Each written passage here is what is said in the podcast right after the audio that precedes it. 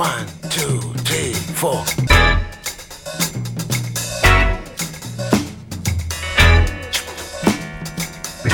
Crazy Afrobeat. Radio Django, le grand direct, 18-19h.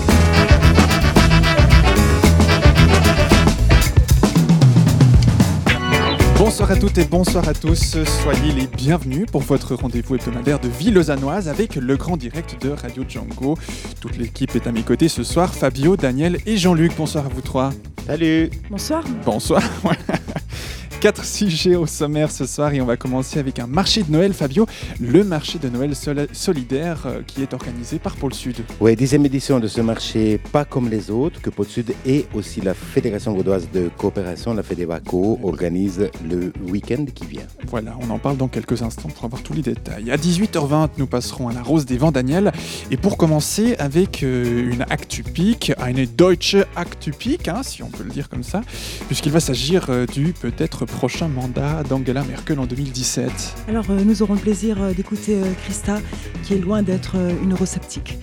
Et la réélection euh, d'Angela Merkel euh, est un demi-souhait, peut-on dire. D'accord, et bien voilà, on en saura plus dans quelques minutes. Et puis, dans une demi-heure, euh, tu nous emmèneras, Daniel, dans le monde des contes avec un atelier conte qui s'appelle Un monde d'animaux. Alors, vous saurez que pour découvrir cet univers, il faut d'abord frapper à la porte.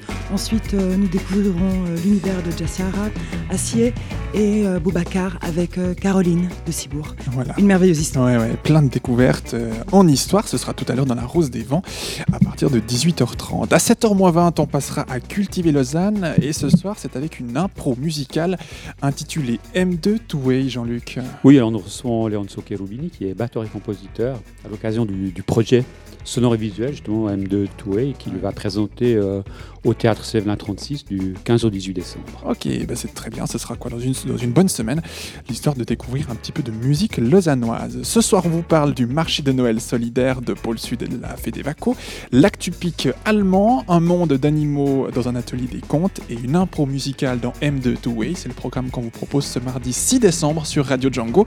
Je suis Fabien, je vous accompagne jusqu'à 19h. Bienvenue dans le Grand Direct. Radio Django. Vivre à Lausanne. Et dans cette rubrique euh, Vivre à Lausanne, nous allons parler aujourd'hui d'un marché de Noël, pas comme les autres, Fabio. Oui, il s'agit du marché de Noël solidaire qui a lieu à partir de ce jeudi et qui est organisé par Pôle Sud, le centre socioculturel, et la Fédévaco, la Fédération vaudoise de coopération. Ce marché, qui est davantage un grand bazar à l'oriental qu'un marché traditionnel comme on en voit de par chez nous, réunira 40 associations actives dans le cadre de la coopération, développement et de l'aide internationale. Et c'est pour cela donc qu'il s'appelle marché solidaire. Et cette année, Fabio, c'est la dixième édition. Anniversaire que les organisatrices et organisateurs tiennent à marquer, comme on va le voir avec nos deux invités. D'ailleurs, on les accueille. Bonsoir, France 13 Vent. Bonsoir. Voilà, bonsoir. Vous êtes présidente du comité de Pôle Sud.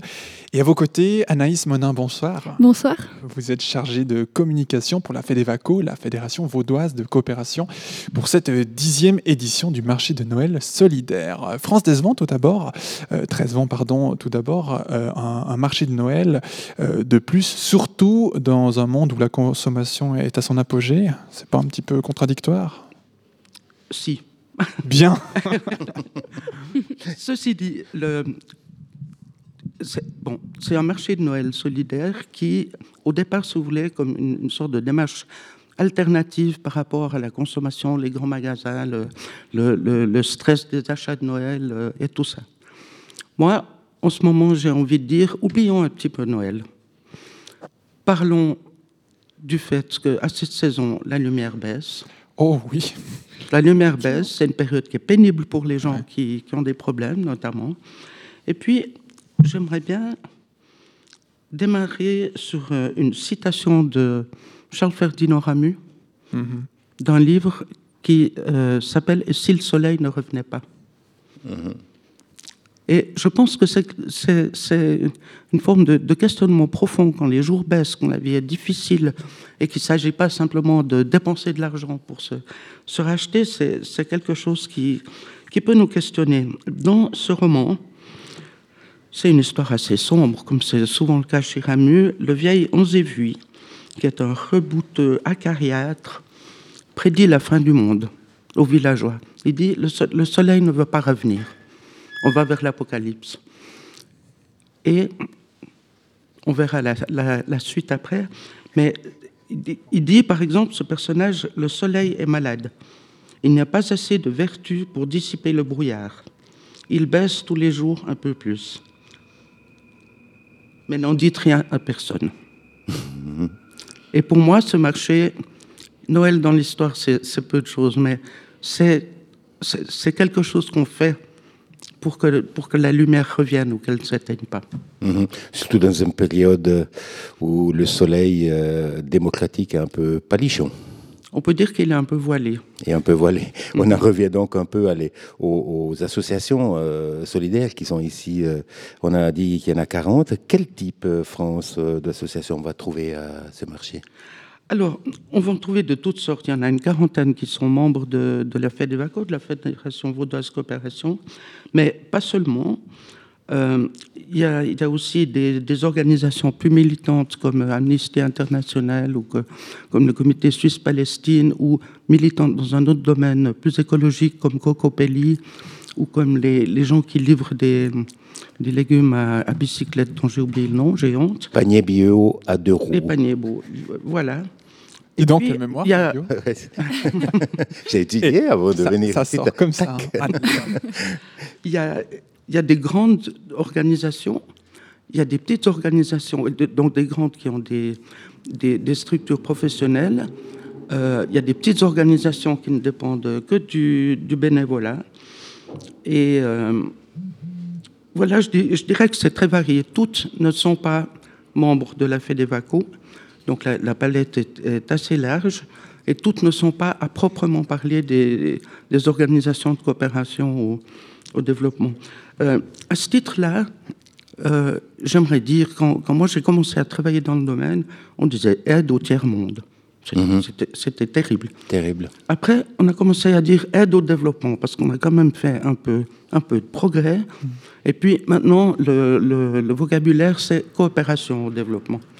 Et ça, ça, je crois que l'idée de coopération et de partenariat est fondamentale dans, dans ce champ-là, quel que soit le, le secteur d'intervention. D'accord. Anaïs euh, Monin, euh, je rappelle, tu es chargée de communication pour la FEDEVACO euh, pour ce marché de, marché de Noël solidaire. En quoi cette fédération vaudoise de coopération, qui est une fêtière d'associations et de, euh, coopération et de développement, trouve un intérêt de la participation à ce marché? Bah, ce qu'il faut savoir, c'est que la FEDEVACO a pour but de représenter justement les intérêts de ces 50 associations membres. Donc elle va les aider à trouver des fonds auprès des, collectivités publiques pour financer leurs projets qui sont réalisés dans différentes régions du monde, comme en Amérique du Sud, euh, en Afrique, en Asie, ou bien euh, aussi en au Moyen-Orient. Donc actuellement, la FEDEVACO, elle collabore avec, euh, avec environ 50 communes vaudoises, euh, avec cinq départements cantonaux, ainsi qu'avec la Confédération, par le biais en fait de la, DDC, qui est la, Direction du développement et de la coopération. Et donc, finalement, le, marché Noël solidaire, c'est une, belle occasion pour la FEDEVACO de mettre en avant ses associations membres, en tout cas celles qui y participent au marché.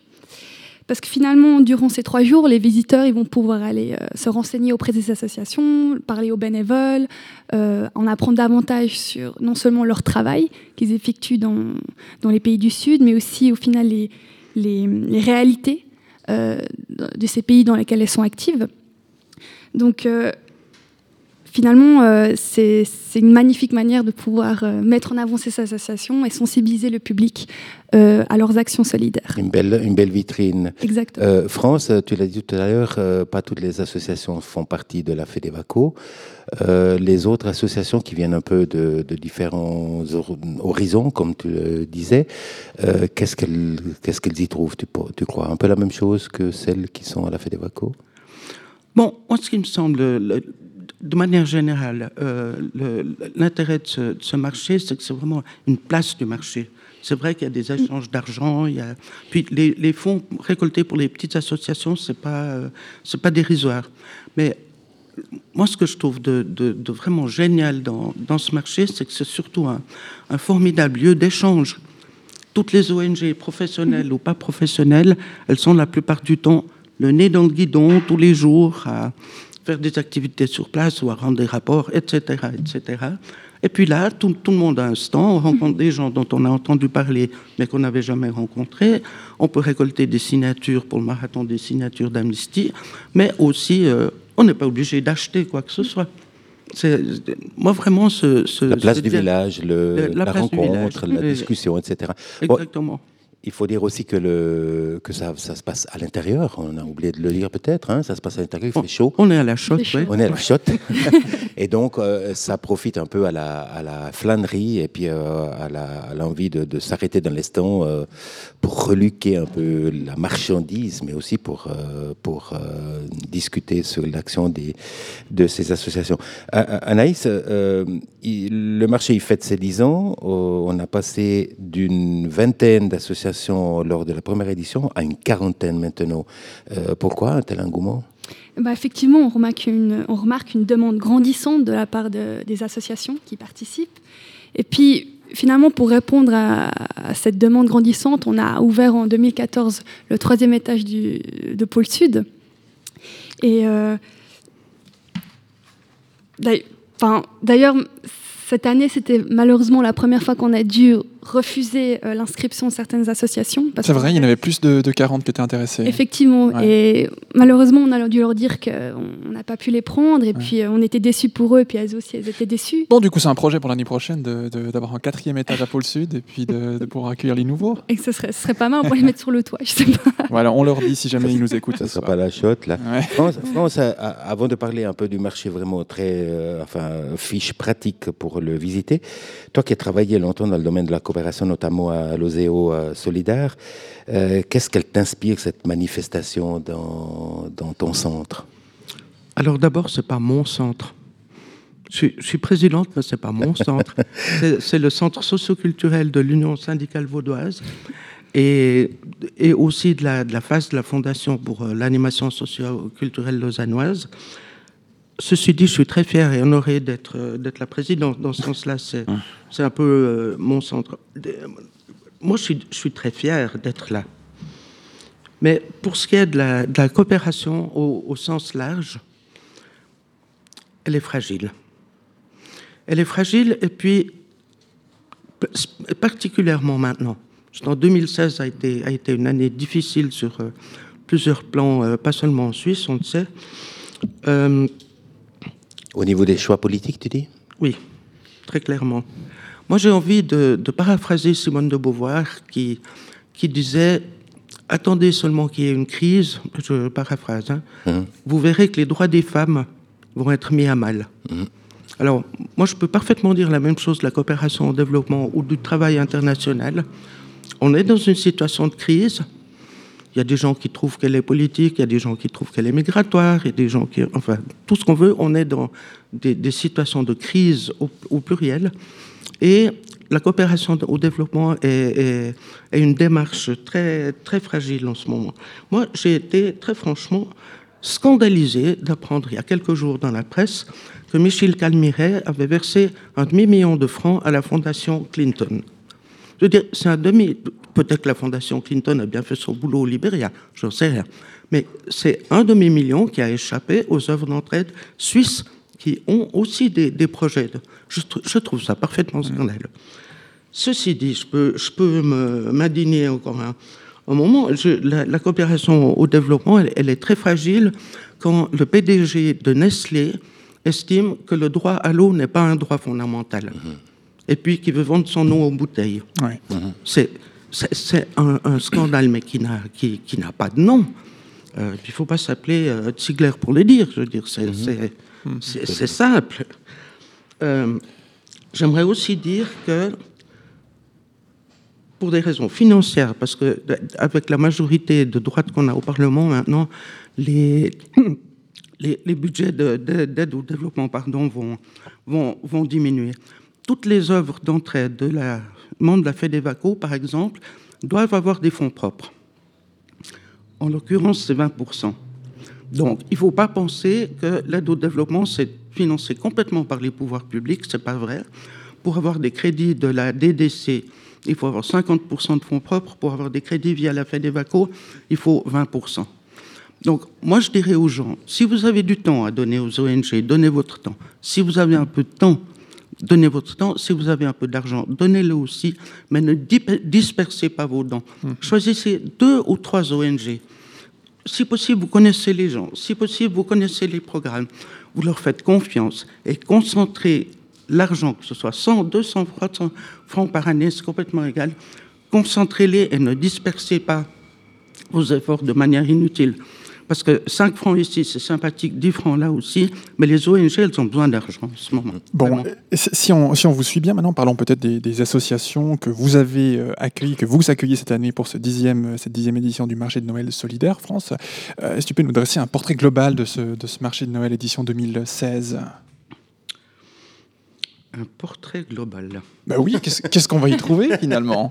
Ah ben, Des euh, associations, c'est une chose, mais concrètement, qu'est-ce que. mais qu'est-ce on va y trouver plein de choses, puis il n'est pas encore ouvert. Alors moi, je n'ai pas encore vu ce qu'il y a sur- sur les stands, mais on, on va, on va trouver des, des produits vendus par les, par les assos, ça c'est clair. On va aussi trouver euh, un buffet, une guinguette, un, un bar, euh, où il y en aura pour tous les goûts, avec un, une orientation qui nous est chère. On ne cherche pas à faire du prosélytisme pour le, le végétarisme, mais de dire réfléchissons un petit peu, mangeons un peu moins de viande. Mhm. Euh, donc il y aura pas mal de, de, de, de- de choses vendues qui, qui seront sans viande. Tous les produits viendront de la région, y compris le vin et la bière. Ah bah ça, c'est une bonne Oui. nouvelle. Mhm. Anaïs, euh, euh, une telle manifestation a, beaucoup, a besoin de beaucoup de monde pour qu'elle puisse euh, tourner. Et j'ai vu que tu étais en charge de recruter les bénévoles. Effectivement, oui. Alors, euh, cette année, on a, réu- on a reçu 70 inscriptions.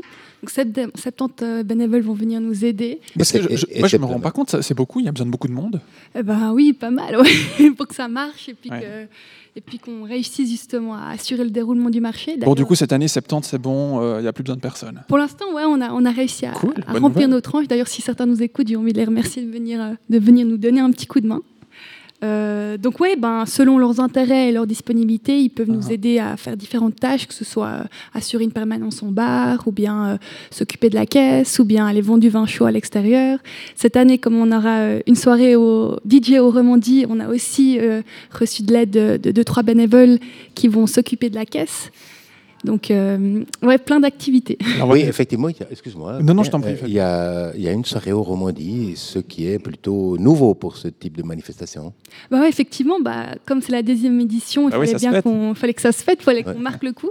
Donc on a, on a choisi de, de préparer euh, une, une soirée DJ au Romandie. Et pour rester un peu dans, justement dans, dans l'esprit du marché de Noël euh, solidaire, on, a, on voulait en fait organiser une sorte de, de voyage musical pour, nos, pour le public. Mhm. Donc on, a, on aura les diplomates qui sont un duo de deux DJ, donc Mambo Chic et Jean Toussaint, qui vont, qui vont vous faire danser jusqu'à jusqu'à 4h, 5h du matin dimanche. Jusqu'à dimanche matin. Exactement. Et donc grâce à leur univers musical, on va pouvoir euh, danser sur des, des sonorités Ouais. du monde entier, que ce soit Afrique, Amérique latine ou même les Caraïbes. Voilà, ça c'est pour le programme de, de samedi soir. Et puis euh, pour conclure, puisque le, le temps nous presse un petit peu, France 13 ans, euh, est-ce que tu peux nous donner peut-être ta raison principale de, venir euh, voir ce marché de Noël? Alors j'ai commencé par Ramu et puis je vais finir par Ramu. Donc j'ai commencé en parlant de Si le soleil ne revenait pas. Ramu, à la, à la naissance de sa fille, a écrit les pages, la phrase suivante, s'adressant à elle. Découvre toujours quelque chose comme en ces premiers jours où tu découvrais tout. Et moi, je viens au, au marché solidaire pour découvrir. Voilà. Et Anaïs, pour toi, une, une- une raison euh, que tu as envie de partager pour venir? Elle a mis la barre haut. c'est difficile de trouver une seule raison, mais si je, devrais en donner une, euh, bah, je pense que c'est aussi la- les cadeaux en fait, parce que les gens auront la possibilité d'acheter toutes sortes de cadeaux magnifiques, originaux, mais surtout solidaires. Donc euh, ils pourront non seulement faire plaisir à leurs pro- leurs proches, mais aussi en, en contribuant à des actions solidaires dans d'autres pays. Voilà, un cadeau qui en vaut deux d'un coup. Merci Exactement. beaucoup Anaïs Monin. Merci à vous, merci Vous- infiniment. Vous êtes chargée de communication pour la Fédévaco, la Fédération vaudoise de coopération. Et merci France 13 Vent. Avec plaisir. Euh, merci à vous et viendez au marché. Mais oui, viendez, absolument. présidente, euh, France Trésor, présidente du comité de Pôle Sud. Je rappelle euh, encore une fois que le marché qui accueille pas moins de 40 stands avec de l'artisanat provenant des quatre coins du monde s'ouvre ce jeudi 8 décembre. Donc c'est dans deux jours et se tient donc de ce jeudi, jeudi, vendredi 8 et 9 de 17h à 22h et ce samedi 10 décembre de 11h à 20h. Sachez encore que le café-restaurant est quant à lui ouvert les trois soirs jusqu'à minuit avec euh, des animations et des surprises qui auront lieu vendredi et samedi soir. Et puis, euh, on en a parlé euh, à l'instant, cette dixième édition se terminera en fanfare au club Le Romandie avec des partenaires du marché de Noël, avec la phase B du Noël solidaire, samedi à partir de 23h et ce jusqu'à 5h du matin, si tout va bien. Nous aurons le, le- duo de DJ Les Diplomates et vous pourrez danser sur les sonorités du monde entier mixées sur des bons vieux vinyles. Fabio, des courbatures en prévision euh, pour les jours à venir? Je redoute un peu le début de la semaine prochaine. Ouais. Ouais, pour être euh, tout à fait honnête. On en parlera mardi prochain euh, et euh, on te trouvera un médecin pour te prescrire des anti-inflammatoires. Oh, volontiers. Ah ouais, volontiers. voilà. Merci beaucoup. Merci Fabio pour ce sujet, un sujet que vous pouvez réécouter en tout temps sur notre site www.django.fm. I'm only one call away. I'll be there to save the day. Superman got nothing on me. I'm only one call away. Call me, baby, if you need a friend. I just wanna give you love. Come on, come on, come on. Reaching out to you, so take a chance. Matter where you go, you know you're not alone. I'm only one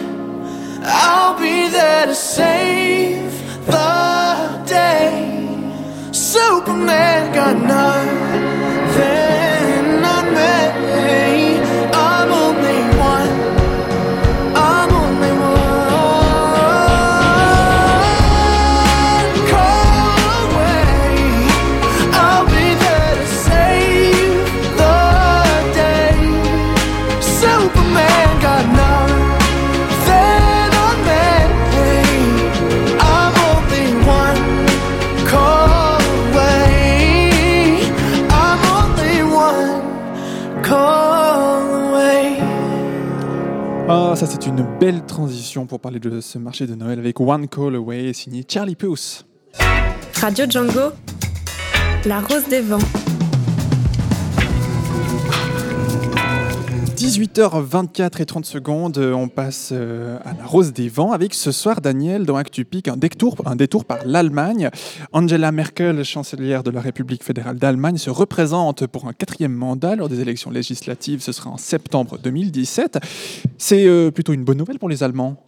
Les avis euh, semblent mitigés, tant au sein de la CDU, l'Union euh, chrétienne démocrate, le parti de la chancelière, que du SPD, le Parti social-démocrate. Par contre, euh, pour l'AFD, Alternative euh, pour l'Allemagne, une formation politique d'extrême droite, il est clair qu'Angela Merkel doit partir. Alors pour en parler ce soir, euh, Christa, qui est d'origine allemande, Christa a toujours vécu à l'étranger, euh, mais n'a jamais perdu le fil avec l'actualité de son pays. L'annonce euh, d'Angela Merkel le 20 novembre 2016 de briguer un quatrième mandat la trouble. En effet, au-delà du personnage euh, qui peut forcer euh, l'admiration, cette nouvelle suscite euh, des questions éthiques et questionne l'usure du pouvoir. Je rencontre Christa le 27 novembre, qui accepte de livrer ses impressions. Avant de rentrer dans le vif du sujet, je lui demande ce qu'Angela Merkel euh, représente pour elle. Pour moi, c'est une femme euh, euh, très intelligente, très réfléchie. Elle n'a jamais de réactions spontanées. Elle perd jamais de contrôle. C'est vraiment dans tous les hommes politiques en, en haute place, c'est la première personne que j'ai vue qu'elle perd jamais le contrôle. Elle dit jamais un, mot de trop. Euh, mais c'est vraiment quelque chose d'exceptionnel. Et elle a sûrement aussi ses points faibles, mais ça sont de- pour moi le, le- le- le point vraiment très fort de sa personnalité, être très bien réfléchi et jamais répondre sur le coup. Est-ce que c'est une bonne nouvelle pour les Allemands qu'Angela Merkel se représente pour un quatrième mandat? Je pense que la plupart des Allemands, ils savent même pas si c'est bon ou pas bon. Euh, comme d'un côté, avec cette situation actuelle, que- qu'on cherche peut-être la stabilité, elle présente quand même une certaine stabilité, mais je pense aussi beaucoup des Allemands sont contre qu'une une chancelier est réélue trop Quatre souvent, fois. quatre fois. C'est pas- pas principe, c'est rien de personnel, mais moi je trouve après deux deux mandats, ça suffit. Ça doit être dans tous les pays comme ça. Et euh, je suis contre cette façon qu'il peut se présenter trois fois, quatre fois, cinq fois. Euh, euh, mais je suis pas sûre qu'on vote peut-être quand même pas, comme quand même pour Merkel, parce qu'elle présente, même si elle est très fort critiquée aussi, spécialement pour la politique intérieure, mais euh, peut-être on vote pour une certaine stabilité qui est très demandée actuellement, parce que ça bouge un peu trop partout. hein. Qu'est-ce qui, dans son programme, permettrait justement d'assurer cette stabilité? Dont a besoin l'Allemagne et l'Europe Mais elle a pour moi pas un programme euh, qui est nouveau. Une chose est c'est sûr qu'elle a beaucoup de relations visant l'extérieur d'Allemagne. Elle est quand même très acceptée partout hein, comme, personnalité. Mais souvent, pour, euh, même pour le premier discours, elle se fixe sur rien. Pour ses partisans, on considère Angela Merkel comme un rempart contre le populisme, notamment en Allemagne. Qu'est-ce que vous pensez en fait de ce regard sur le parcours de cette femme? Moi, je ne suis pas sûre qu'elle va être, elle va être vraiment élevé parce qu'elle a quand même aussi beaucoup de gens qui sont la même opinion que moi, qui font un changement. Même avec toutes ces qualités elle a, elle a quand même aussi déjà 62 ans et encore 4 ans, elle a 66 ans. Et je trouve, comme dans le monde euh, du travail, à partir d'un certain âge, le gens doit partir. Et par exemple, je trouve pas normal qu'un Juppé à 71 ans se présente pour un poste présidentiel seulement vu son âge déjà. Est-ce que vous pensez que Martin Schulz pourrait euh, reprendre les rênes de la chancellerie? Là, je suis sûr et certain. Je pense que c'est un homme vraiment val- valable et c'est lui qui peut prendre. Je ne vois pas un autre. Et je crois réellement il pouvait, et c'est un danger pour Madame Merkel, et il pouvait prendre euh, euh, sa place. Mais quels seraient ses atouts par rapport à Angela Merkel? Avant tout sur les relations internationales, parce que là, il est bien placé, il a ses expériences, et c'est aussi un homme, euh, pour moi, bien équilibré, qui ne réagit pas sur... euh, Le vif sur le vif, euh, il est bien réfléchi et je pense réellement qu'il était capable de prendre sa place. Beaucoup de réfugiés sont arrivés en Allemagne ces dernières années. Angela Merkel a promu une politique d'accueil jugée trop généreuse. Mais pensez-vous que dans l'état actuel, on devrait, en Suisse et dans d'autres pays européens, s'inspirer de cette politique d'accueil promue par Angela Merkel? Ça, c'est quelque chose qui me trouble, que je n'ai pas euh, une vraie bonne opinion là-dessus. Dans le moment où, elle a réagi comme ça, porte ouverte, euh, c'est pour moi quand même un geste humain. On ne peut pas laisser mourir de gens devant nos portes. Euh, mais en long terme, c'est comme partout en Europe, en Allemagne, ce n'est pas une exception. le processus est trop lent trop trop lente et réellement on, on devait sur ces sujets réfléchir sur beaucoup de choses. Hein. Et une chose que l'Europe et l'Amérique et tout ce qu'on a raté, on savait tout ce que pouvait arriver. On n'a jamais réagi dans leur pays origine, déjà 10 ou 20 ans passés, pour changer quelque chose. Et on a déjà dans le temps, quand j'ai vu en Afrique, on a toujours dit, si on ne fait pas quelque chose, si on ne fait pas une industrialisation en Afrique ou dans d'autres mondes, alors un jour ils sont tous devant la porte. Ah, maintenant, ils sont tous devant la porte. Et c'est une situation très, très difficile. Et moi, réellement, je ne sais pas comment ils vont se sortir. On va trouver toujours des mesures ensemble. Ça, c'est sûr et certain. Donc vous êtes pour l'Union européenne Oui. C'est quelque chose à défendre C'est une force Oui, c'est une force si on utilise ces moyens. Hein. C'est-à-dire qu'ils doivent prendre les décisions ensemble. Sinon, c'est pas la peine de voir une Europe euh, qui va dans tout, unie, qui va dans tous les sens. Merci beaucoup, Christa. De rien, plaisir. Eh ben oui, effectivement, merci beaucoup, Christa. Euh, d'ailleurs, il est important de préciser que 2017 sera une grande année au niveau des élections en Europe, puisque la France choisit son nouveau président, ce sera en printemps 2017. Et puis l'Allemagne, eh bien, on vient d'en parler, ce sera en automne, en septembre 2017, où euh, les Allemands choisiront euh, le ou la prochaine chancelière. Merci, Daniel. Radio Django, 18-19h.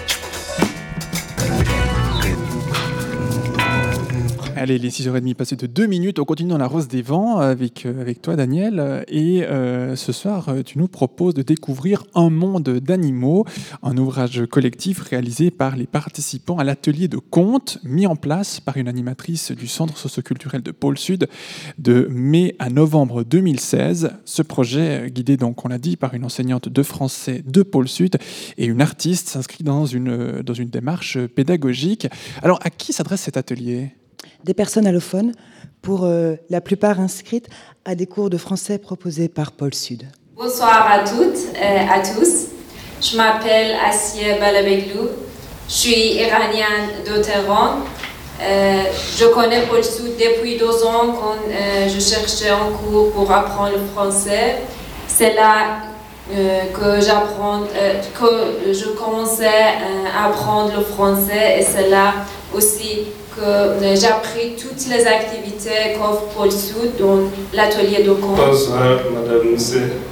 Je m'appelle Boubacar Kande. Je viens de Gnemsa. Je vis en Suisse depuis 2013. Toute ma famille est en Guinée. Je suivais un cours de français avec Madame Caroline.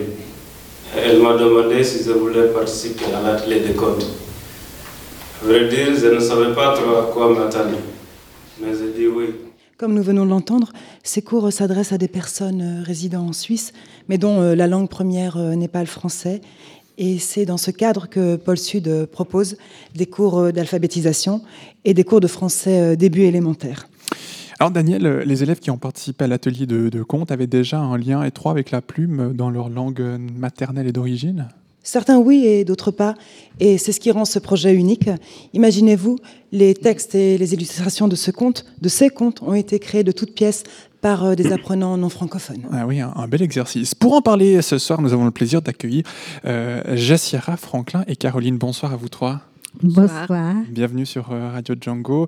Euh, Jaciara, vous êtes d'origine brésilienne, vous avez Mm. euh, apprivoisé le français dans différents univers et vous avez décidé de participer à cet atelier de contes organisé par Pôle Sud. Vous, vous êtes même l'auteur de Moi Insecte. C'est juste. Franklin, vous, êtes euh, d'origine équatorienne. Vous êtes euh, en, en 2016, vous vous inscrivez au cours de français de Pôle Sud et participez à la création de l'ouvrage collectif Un monde d'animaux. Vous n'aviez jamais imaginé pouvoir un jour raconter une histoire et encore moins l'écrire. Et pourtant, vous êtes, euh, vous êtes aujourd'hui bien l'auteur du Au bout du chemin. Oui, tout à fait. Et pour vous, euh, Caroline, vous êtes animatrice, euh, l'animatrice, entre guillemets, avec un grand A, euh, socioculturel ici euh, au Centre socioculturel de Pôle Sud. Vous êtes euh, aussi responsable des cours de français et vous enseignez dans le cadre des cours euh, français langue étrangère. Vous êtes à l'origine de, de divers projets pédagogiques et vous restez convaincu que l'apprentissage d'une langue ne doit pas uniquement répondre à des impératifs euh, professionnels. C'est ça, c'est d'une part donner une voix à des gens qui n'en ont pas forcément euh, dans notre pays, Mhm. et d'autre part sortir euh, de la langue utilitaire pour entrer dans celle de l'imaginaire, de la création ou de l'interprétation quand j'ai monté des spectacles en français avec euh, des personnes allophones. Oui, l'utiliser aussi dans le, dans le cadre artistique. Et c'est dans ce cadre-là que vous proposez à vos élèves diverses expériences linguistiques, comme, linguistiques pardon, comme cet atelier de contes en, en 2016, l'édition d'un livre de recettes du monde en 2009 et quatre pièces de théâtre réali- réalisées avec euh, des étudiants allophones. Si mon compte est bon, il y en a d'autres qui étaient euh, importantes à relever dans, dans les activités. Alors, ce sont les, les six activités euh, extra, euh, non pas conjugales, mais euh, extra régulières de Pôle Sud, Ouais. qui ont demandé beaucoup d'énergie, Ouais. et mais qui ont justement fait sortir en fait l'apprentissage de la langue de son de son cadre, on va dire habituel ou fonctionnel. Voilà. Et puis, euh, bah, le dernier né, le, le- le petit dernier, c'est ce projet dont on parle ce soir, la parution d'un monde d'animaux. Comment est né ce, ce fameux projet? Bon, ça fait plusieurs années que j'ai envie de, de- j'avais envie de faire ce livre. Pourquoi un livre de contes? Parce que le conte permet une distanciation par rapport à la vie réelle, Uh-huh. permet d'entrer dans l'imaginaire, permet euh, la permet d'agrandir son vocabulaire, de trouver un vocabulaire plus poétique, euh, de, de pouvoir euh, s'approprier une histoire. J'avais euh, envie que euh, des personnes allophones racontent une histoire soit de leur pays, soit personnelle. Et en fait, euh, c'est très beau de voir que la plupart des participants ont choisi une histoire tout à fait personnelle. Et puis alors juste qu'on comprenne bien comment est structuré ce livre, parce que si vous, vous souhaitez que les gens racontent un peu des parties personnelles, il est structuré en petites histoires, en petites parties, en petits personnels. Donc chaque conte tient sur une page. Le défi était de euh, raconter son histoire en français Ah. avec un animal parce qu'un animal euh, est emblématique euh, dans beaucoup de pays et qu'ils ils existent partout. C'est aussi un point d'ancrage très facile pour entrer dans une histoire. D'autre part, euh, l'autre défi, c'était de- d'illustrer son histoire, euh, même si on n'avait euh, aucun, euh, ni aucun talent artistique, ni aucune expérience en dessin, etc. Il faudrait peut-être préciser en fait qu'une autre enseignante a participé avec vous à l'élaboration de ce projet et Daniel Ansermé. Alors, il- Daniel Ansermet euh, a, a participé à toute la partie euh, illustration. euh, en présentant différentes techniques justement qui, qui ne présentent aucune difficulté majeure pour, euh, pour euh, des, euh, des béotiens. Et puis l'autre personne qui a beaucoup contribué à l'élaboration de ce livre, c'est Ghislaine Graff, qui a longtemps travaillé, euh, entre autres à Pôle Sud, comme euh, enseignante de français et euh, qui a collaboré euh, de manière très très active avec moi pour l'élaboration des textes en français. Donc en fait, nous avons été trois, Trois. et ce n'était pas à guider le projet. Derrière ce projet, des rêves, des défis, des ambitions. Qu'est-ce qui a nourri euh, vos rêves Et plutôt, quels sont les objectifs de ce projet? Les objectifs sont, sont multiples.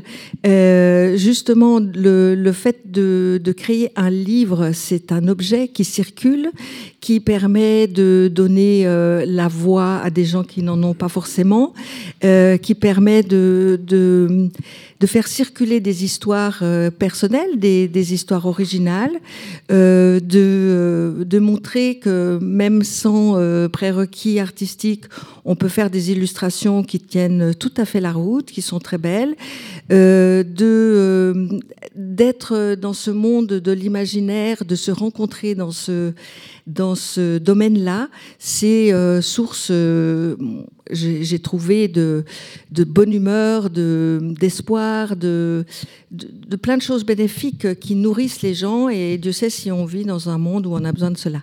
Alors, euh, lors du vernissage du 24 novembre, on se rend bien compte que finalement, l'objectif initial est de permettre aux personnes de dépasser les cours de français. Dans ce cadre-là, on va écouter Acier. Euh, J'ai trouvé cet atelier très intéressant pour continuer à apprendre euh, la langue avec des activités qui me plaisaient beaucoup, comme la création d'un conte avec son illustration. Je remercie Caroline, Ghislaine et Daniel euh, de m'avoir donné cette opportunité. Jaciara et Franklin qui nous accompagnaient, en quoi est-ce que ce projet vous a nourri? Est-ce qu'il a répondu à des rêves ou à des défis plutôt? Jaciara oui, euh, Personnellement, euh, j'avais déjà une, euh, comment dire, les titres de mon compte, je l'avais déjà depuis quelques mois. Et je ne savais pas du tout construire un conte. Et c'est vrai que cet atelier m'a permis de comprendre un langage pour construire un conte. Et en plus, avec une illustration, ce que j'aurais jamais imaginé. Alors c'était vraiment une super expérience pour moi. Et Franklin, est-ce que vous avez eu aussi le même sentiment d'avoir appris comment en fait écrire un conte, comment l'illustrer ou ça a été plus profond peut-être? En fait, pour moi, c'était plutôt la découverte parce que moi, j'ai jamais imaginé pouvoir faire quelque chose comme ça. Et à vrai dire, j'ai, conçu, j'ai découvert que j'avais vraiment de l'imagination et que c'est possible de plasmer, c'était possible d'écrire. Moi, j'étais étonné. Ça a été une révélation. Exactement, voilà. Caroline, que racontent ces contes? Il était une fois, c'est beaucoup trop long pour qu'on puisse balayer en fait les contes de ce recueil. Néanmoins, pour donner un aperçu à nos auditeurs, écoutons ce son enregistré lors du vernissage d'un monde d'animaux. Dans mon histoire, il y a trois personnages, un gnome, un crocodile et un lapin. Cette histoire a lieu dans un rizière au Cambodge. Personnellement, je n'aime pas le crocodile, mais je l'ai choisi parce que dans notre culture, le crocodile représente celui qui manque de, reconnaissance. Cette histoire est transmise euh, de génération en génération, comme mon histoire est aussi publiée dans notre livre à l'école. C'est pour ça, au Cambodge, quand on entend le mot crocodile, on réfléchit. Mon histoire se passe dans la brousse de mon pays. Il y a plusieurs animaux. Si c'est une vache, elle veut dire, parce qu'elle veut dire être riche. Et pour se marier, il faut avoir des vaches. Mais comment on fait quand on a, veut se marier et quand on a une vache? C'est une histoire de courage et de persévérance. Pour créer mon histoire, j'ai choisi euh, d'un papillon euh, comme le euh, personnage principal. Euh, en fait, j'aimerais montrer la beauté de la diversité. À mon avis, l'animal qui perçoit la beauté de fleurs plus que les autres, c'est le papillon. Donc, j'ai choisi le papillon. Et d'un papillon, parce que je crois les femmes perçoivent la beauté plus finement que les.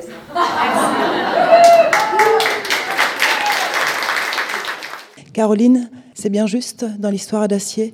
Elle expliquait aussi finalement que ce conte-là, cette expérience plutôt, la nourrit, alors, je, je, crois que les retours ont été euh, multiples dans ce sens-là, c'est-à-dire que le fait aussi d'être arrivé au bout d'une expérience, de voir que son texte est mis en page, que les, que les essais, que les, les, euh, que les dessins aussi euh, sont mis en page et mis en valeur, et, évidemment, c'est c'est magnifique pour tout le monde. Et la première fois que, que Daniel a apporté la maquette du livre. Euh, il faudrait demander à Jaciara et à Franklin, mais euh, c'était euh, une explosion de joie de voir le travail de plusieurs mois qui était tout à coup mis en lumière. Jaciara, comment est-ce que vous avez vécu cette expérience en sachant que le cadre a été imposé? Caroline et l'équipe vous ont proposé en fait de choisir un animal. Est-ce que vous auriez imaginé travailler ces contes en prenant plutôt une histoire euh, autour de l'architecture ou d'un lieu spécifique en lien avec euh, votre pays d'origine? De poser un cadre, je ne pense pas qu'ils ont posé un cadre dans le sens euh, on doit faire comme ci ou comme ça, au contraire. Mais un thème a été proposé, le monde animal. Voilà, le monde animal, oui. Mais euh, c'est vaste le monde animal. Hein? Et, la métaphore avec les animaux, c'est très vaste aussi. On peut créer tellement de choses avec cette, ces métaphores autour de, de ce monde-là. Alors, je ne pense pas que c'était difficile. En parlant de métaphores, Franklin, est-ce que vous pensez qu'après cette expérience, vous aimeriez écrire un livre? Est-ce que ça vous a donné envie d'écrire? À dire, en fait, après le vernissage, comme j'avais dit, j'avais découvert certains aspects que, que c'était inconnu pour moi. Avec la motivation, je me rends compte que c'est possible de faire quelque chose de plus. Voilà. Alors, je me suis lancé à l'écriture, des choses qu'avant je ne pouvais pas faire. Voilà. Et je pense que ça va donner quelque chose un jour peut-être, mais voilà. Donc on vous réinvitera sur le plateau de Pôle Sud pour euh, nous raconter votre livre. Caroline, quelles ont été les principales difficultés euh, rencontrées au cours de cette aventure? Euh, alors, pendant les ateliers, aucune, parce que c'était c'était tellement, comment dire, avec tellement de bonheur de, de, rencontrer, de, de, travailler avec tout le monde. Mais en fait, un projet comme ça demande en fait de l'argent. Et euh, bon, ça c'est une partie de mon travail qui euh, qui n'est pas celle que je préfère. Et, et en fait, c'était ça, au fond, le, le, travail le plus euh, le plus, on va dire, le moins intéressant pour moi, mais nécessaire absolument, c'est-à-dire de, de, trouver des, d'envoyer de, des dossiers pour trouver des donateurs. Et Dieu merci, on a répondu à euh, favorablement, assez favorablement à nos demandes pour qu'on puisse, pour que le livre puisse exister. Donc voilà, le remerciement est là. Mais les principales difficultés pour moi, c'était ça. Sinon, euh, sinon non, euh, c'était c'était une belle, belle aventure. Euh, c'était une aventure euh, humaine, mais aussi une aventure par rapport euh, à l'apprentissage du français dans, dans, un autre cadre. Et, et du coup, c'est c'est aussi les, difficultés qu'on peut rencontrer par rapport à la, à la prononciation, par rapport, à, par rapport au, langage, toutes ces difficultés, enfin ces étapes de création elles se sont euh, passées euh, dans la joie et la bonne humeur. Une dernière question. Ouais, c'est une bonne nouvelle, Daniel. Pourquoi est-ce qu'on n'entre pas dans un conte sans d'abord avoir frappé à sa porte? Ah oui. Ça, c'est justement le, c'est justement le, le, la magie du conte. La magie du conte qui permet euh, tout et il, commence par Il était une fois, parce, que, parce que justement, ça montre qu'on entre dans un autre monde et qu'on n'est plus forcément avec la réalité. Voilà, il était une fois un livre, un monde d'animaux, un recueil de contes qui sera d'ailleurs en vente ici à ce fameux dit marché de Noël de Pôle Sud, le marché de Noël solidaire, qui commence jeudi et qui se tient jusqu'à samedi, ce sera le 10 décembre. Et puis, euh, vous aurez également la possibilité de racheter le livre des recettes du monde qui était paru en 2009, euh, ainsi qu'un autre ouvrage collectif aussi réalisé par les élèves de secours de français de Pôle Sud, tout ça au marché de Noël solidaire qui se tient ici à Pôle Sud cette fin de semaine. Merci beaucoup Caroline. Mais merci à vous. Merci euh, Josiara. Merci. Et merci à Franklin de nous avoir parlé ce soir Merci de beaucoup. votre expérience de compte. Et merci à Daniel pour ce sujet, un sujet à retrouver en podcast sur notre site www.django.fm. J'ai visité la Suisse un jour pour voir ce beau pays. C'est là que j'ai entendu ce joli. J'ai monté sur la grosse montagne, il faisait beau soleil. J'ai rencontré l'homme de ma vie, il était sans pareil. Il m'a montré un yodel, yodel,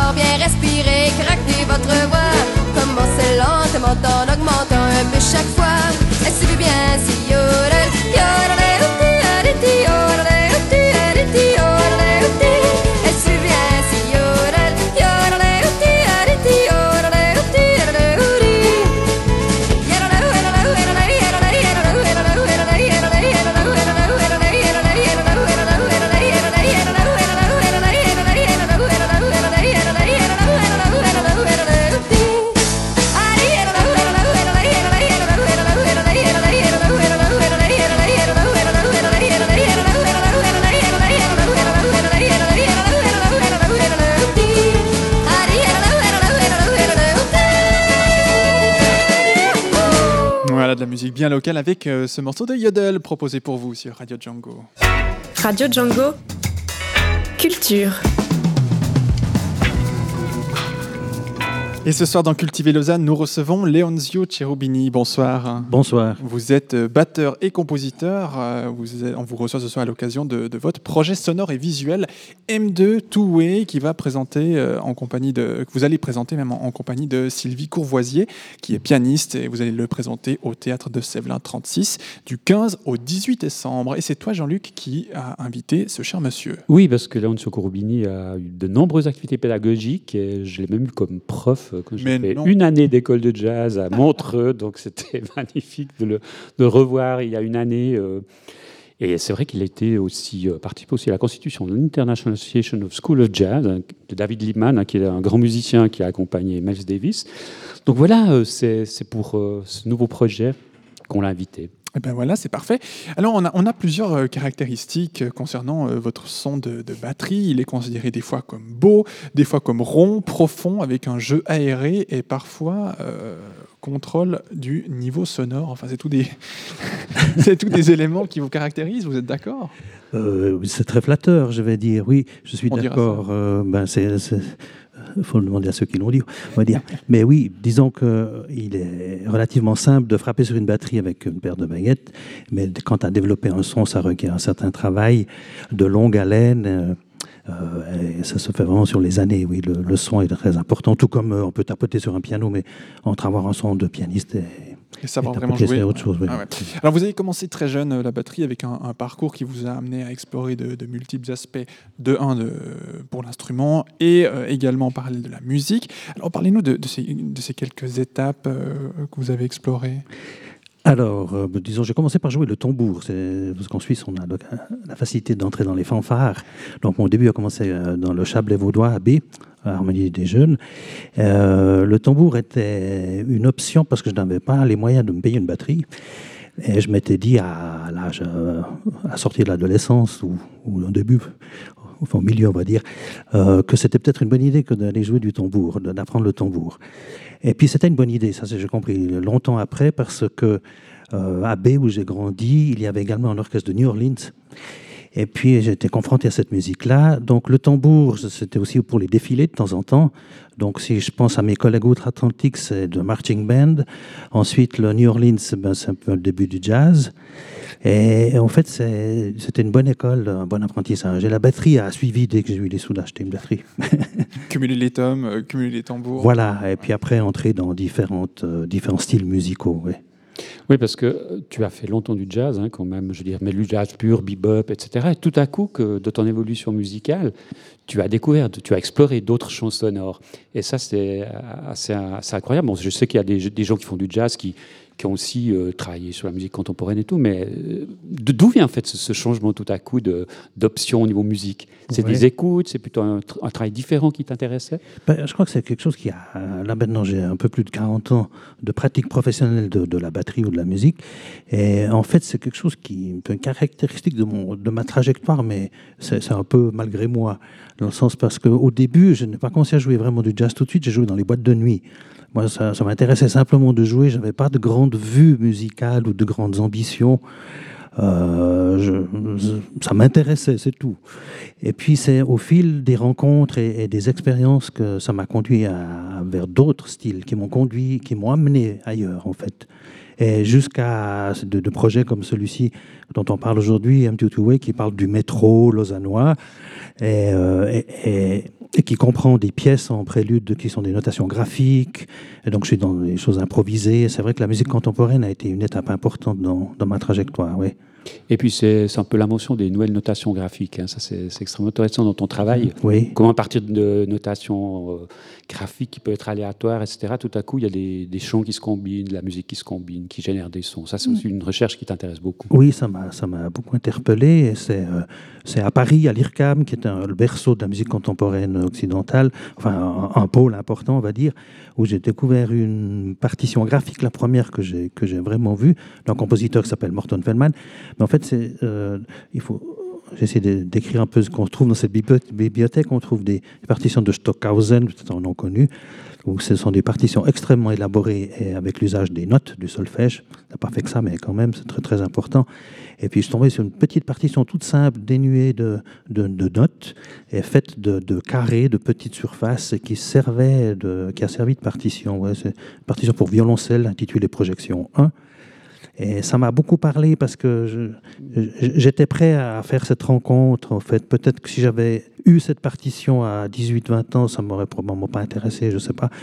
Mais j'étais prêt à recevoir. C'est aussi ça dans les trajectoires artistiques et de vie, tout simplement. On est prêt à recevoir des choses à certains moments de, notre parcours. Et alors, ces, notations, si je on va s'étaler un peu là-dessus, étendre un peu là-dessus, en donc, on n'utilise plus les notes du solfège, on utilise des, symboles graphiques pour être simple, euh, même si les notes elles-mêmes sont des symboles graphiques. Mais comme symbole graphique, on entend des points, des lignes et des surfaces, pour, euh, pour être euh, simple, dans mon travail du moins. Et la caractéristique principale, c'est qu'elles évoluent sur, euh, sur écran, sur des iPads, pour, pour parler de façon plus compréhensible. Actuel de 2016. Voilà. Et, et en fait, la partition bouge. Et elle est animée. Et c'est un, un- un vœu, une recherche qui intéressait les compositeurs des années 50, euh, qui, n'avaient pas les partitions sur écran, mais sur papier, mais qui cherchaient une mobilité. Alors, ils demandaient à l'interprète de chercher avec le regard. Euh, c'est le regard qui choisissait les, les points de, de jeu, si on veut, les, les informations. Donc elle bouge, qu'est-ce qui bouge? La, la notation musicale, elle, elle arrive de, Sur les de- portées? Voilà. Alors, il n'y a pas de pas de portée. portée. Il n'y a plus de Ah, portée. portée. Il n'y a plus de portée. Il n'y a plus de portée. C'est des jeux combinatoires. un peu, hein, Oui, on peut parler. Des timbres, tu travailles avec les timbres, tu travailles avec le Alors, euh, volume, l'intensité. Alors, dans le jeu, oui, mais dans la notation, il il n'y a pas ces indications-là. Et Il y a des indications. Disons, si on prend le solfège qui, qui a rebuté beaucoup de gens, Oh. euh, euh, malheureusement, parce que mal, souvent mal euh, enseigné, euh, en fait, les notes expriment des durées, c'est-à-dire le rythme. Et, et puis, elles expriment des hauteurs, si on s'arrête qu'aux notes. Après, il y a les signes qui expriment les intentions de jeu, les nuances, etc. Mais si on s'arrête aux notes, aux, aux facteurs de durée et de hauteur, avec des, des graphiques, c'est relativement simple d'exprimer ce genre de, de, de, de- d'indications, de donner ce genre d'indications. Des enfants le feraient très, très facilement. Si on demanderait à un enfant de traduire par un dessin ce qu'il entend, il, il irait certainement des notations qui se rapprochent des notations graphiques. Bon, alors du coup, avec ces peu- notations euh, graphiques, c'est ce que vous avez utilisé pour votre projet euh, M2 Two Way. Oui, en partie. Oui. On, on aura deux pièces en notation graphique, il y aura deux pièces de Sylvie Courvoisier qui, elles, sont en notation normale.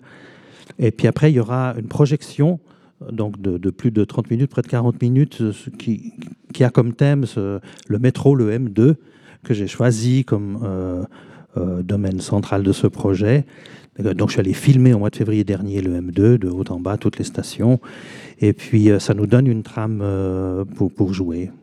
C'est ça. C'est une, une vidéo partition, c'est le terme qu'on Tu, tu, tu parles que cette, euh, que cette démarche est sur l'indétermination. En fait, elle est basée un peu sur l'indétermination. En fait, c'est des rencontres aléatoires, de nouveau, ou bien explique-nous Oui, un peu plus euh, un ce peu principe. le, le mot d'indé- d'indé- d'indétermination, pardon, il est apparu également dans les années 50 euh, par un compositeur important qui est John Cage, qui a fait partie d'un mouvement new-yorkais qu'on a baptisé après coup de New York School of Music and Visual Art. C'est-à-dire que c'est des compositeurs comme John Cage, Morton Feldman, j'ai cité tout à l'heure, et des peintres comme Rothko ou euh, Rauschenberg qui se rencontraient. Donc c'est un, vivier artistique important qui a changé la face euh, ou certaines facettes du monde musical et pictural. Et donc le, le facteur d'aléatoire, euh, euh, d'in- d'indétermination, oui, ça peut avoir avec l'aléatoire, mais en fait, pour essayer d'être compréhensible, euh, ce, sont des, des choix, des propositions où, où tout n'est pas dit à l'avance. Alors, si on- Parce que tu as fait des rencontres Euh, durant, ce- durant ce parcours euh, sur le M2. hein. Oui. Tu as fait beaucoup de rencontres Ah. différentes qui, tout à coup, euh, oui. tu vas un peu ailleurs. Les rencontres d'événements principalement, moins, moins de personnes, je suis discret avec les voyageurs, on se doit de le faire, mais euh, euh, des, des, oui, oui, des, des- des situations, il y a énormément de situations. Il se passe beaucoup de choses dans, dans un métro. oui, oui. Le, le métro lausannois peut paraître tranquille euh, selon les trajets qu'on fait, mais suivant à quelles heures, c'est vraiment, ça, ça bouscule, enfin ça bouscule, ça circule, c'est très, très vivant, et, et ça fait partie de, de, de choses de vie. Et quand on prend le métro, pour revenir à l'idée de l'indétermination, bon, on, on sait où on veut aller, on- en principe, on sait à quelle station on monte, on sait à celle auquel on veut descendre, mais on ne sait pas du tout ce qui va se passer durant le trajet. Et ça, c'est intéressant parce que c'est vraiment du, c'est du vécu, c'est des choses qui se. Et tu traites l'image en, en noir et blanc. hein. Alors voilà, j'ai fait un choix de noir et blanc, oui, assez tranché d'ailleurs. Parce que c'est ça qui est extrême. C'est aussi ces histoires sur la géométrie, sur les contrastes euh, noir, blanc, etc. C'est des vues assez incroyables. C'est très très beau ça. Oui, au fait, j'ai eu de la chance euh, en février dernier où j'ai filmé grâce à l'autorisation des TL. D'ailleurs, on ne peut pas filmer dans le métro comme ça, comme on veut. Il faut être autorisé. Et j'y suis allé une vingtaine de fois dans le métro. J'ai passé pas mal d'heures à filmer et j'ai eu de la chance parce que c'était une période où il pleuvait. Une petite pluie fine, ce pas les gros orages, ce qui fait que les, prises de vue en extérieur, hors des tunnels, parce qu'il y a pas mal de, tunnels quand même, euh, bénéficie des reflets de l'eau euh, euh, sur le sol ou sur les toits des maisons. Donc ça a un peu métamorphosé le projet encore da- davantage. Et puis en fait, finalement, tu as, tu as renoncé à, à la musique live. Alors, les euh, sons qui étaient synchrones, en fait, tu as renoncé à ces Voilà, au départ, évidemment, euh, ma caméra est équipée de micros, parce que j'avais l'intention de, de mettre une bande-son de, de ce que, que je captais avec l'image, et puis finalement, j'ai renoncé, oui, ça j'ai signalé, pour laisser plus de liberté à l'improvisation. Comme je suis avec Sylvie Courvoisier, qui est une improvisatrice, et moi aussi, euh, voilà, il faut faire des choix artistiques quand on conçoit des projets, et, là encore, le facteur d'indétermination intervient, le choix de départ n'est pas forcément le choix final. Alors il y a quelques pièces musicales qui seront jouées avant qu'il y ait la projection. Tout à du fait. Il y a quatre pièces, deux euh, partitions graphiques et deux partitions de Sylvie qui sont euh, plutôt euh, côté jazz, mais je mets ça entre guillemets. Et puis après, il y a le, la partie du métro. Oui. Alors, Leondio euh, Tirobini, vous, a- vous nous avez apporté un petit extrait euh, qu'on vous propose d'écouter pour illustrer euh, c'est votre travail donc du projet M2 Two Way.